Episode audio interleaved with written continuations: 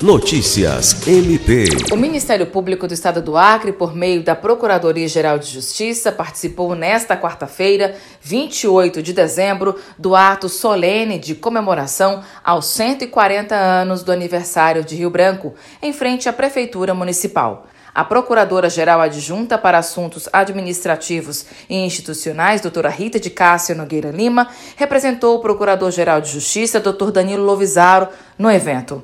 Acompanhada por convidados e pelo público presente na Praça da Revolução, a cerimônia teve início no final da tarde, com a apresentação da Banda Gloriosa da Polícia Militar do Acre e o hasteamento dos pavilhões municipal, estadual e nacional. A programação incluiu uma palestra sobre a história de Rio Branco, ministrada pela professora mestra Ávila de França Lima Gurgel, e apresentações dos escoteiros mirins e da fanfarra da Escola Estadual Neutelmaia.